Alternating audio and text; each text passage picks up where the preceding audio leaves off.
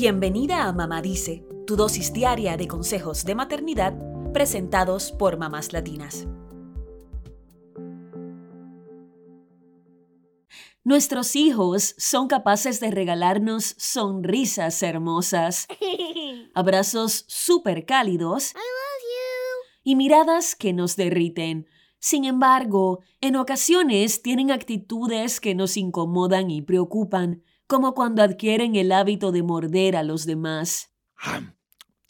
Hay diversos factores que pueden provocar que un niño muerda a un amiguito, a un hermano o a sus padres. No obstante, hay formas en las que puedes reaccionar a este comportamiento y no es a base de gritos o castigos.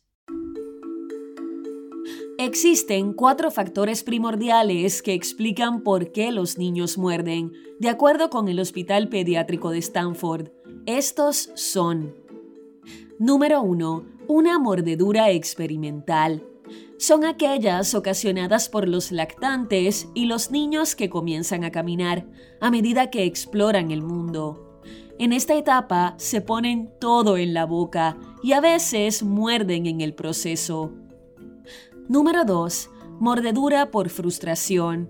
Ocurre cuando los niños pequeños se frustran y no pueden manejar una situación.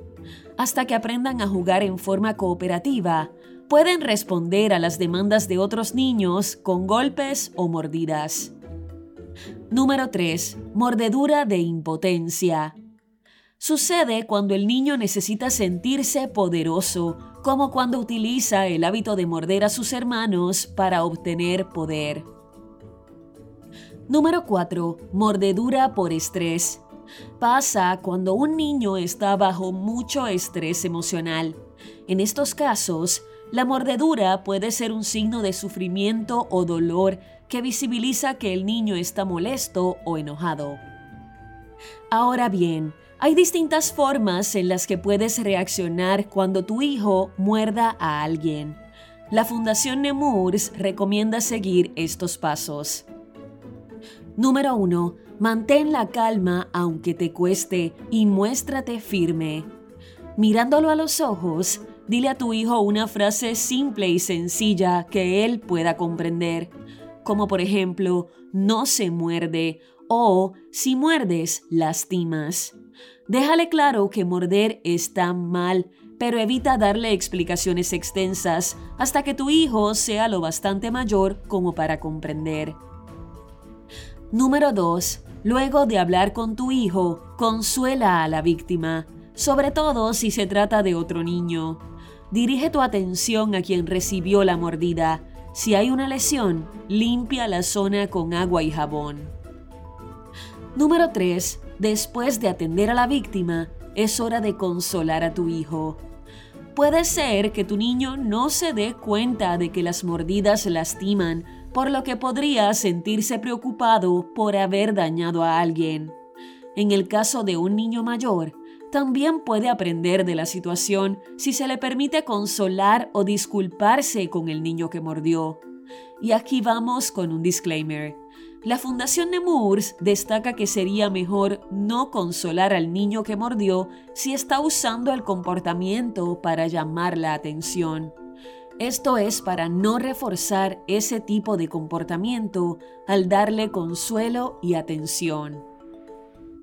Número 4. Cuando todo se haya calmado, sugiere alternativas a las mordidas, como usar las palabras no, basta y eso es mío cuando el niño quiera comunicarse con otros.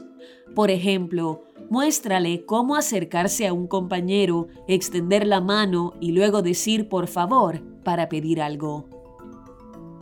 Número 5. Una buena alternativa es redireccionar la atención de tu hijo a una actividad positiva, como bailar, salir a jugar al aire libre o colorear.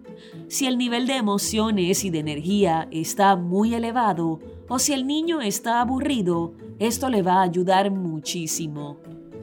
Si pruebas estos pasos y el comportamiento del niño no se detiene, puedes probar con la pausa obligada o tiempo fuera. Esta estrategia es ideal para los niños más grandes, y consiste en cumplir con esta pausa obligada en un área designada, como puede ser una silla o un rincón de la casa en donde pueda calmarse. Por lo general, un minuto por cada año de edad es una buena guía para el tiempo fuera. La idea es que el niño vuelva a jugar cuando esté calmado. En estos casos, las medidas de disciplina y los castigos no son aconsejables, ya que la mayoría de los niños no se dan cuenta de que morder puede lastimar. Eso sí, jamás devuelvas con la misma moneda a un niño que ha mordido, ya que esto le enseñará que ese comportamiento está bien. Asimismo, sé congruente y haz que se cumpla la regla de no morder en todo momento, incluso en el ámbito del juego. Por último, no olvides siempre elogiar a tu hijo cuando se porte bien. Frases como, me gusta cómo usaste tus palabras para poner un límite a tu amiguito o qué bien resolviste este conflicto con tu hermano harán que tu hijo se esfuerce en continuar con esas actitudes que te sacan una sonrisa. También sabrá que no solo capta la atención de mamá cuando muerde o se porta mal, sino cuando hace lo correcto. ¿Cuándo necesitas consultar con un especialista? Este hábito debería ser erradicado a los 3 o 4 años del niño.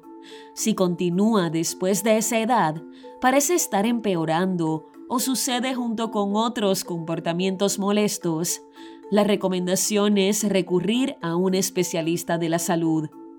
Un pediatra o un terapeuta especializado en comportamiento infantil te ayudará a analizar el caso de tu hijo en particular y juntos podrán determinar el camino a seguir para que el niño aprenda a canalizar mejor sus emociones y deje de morder.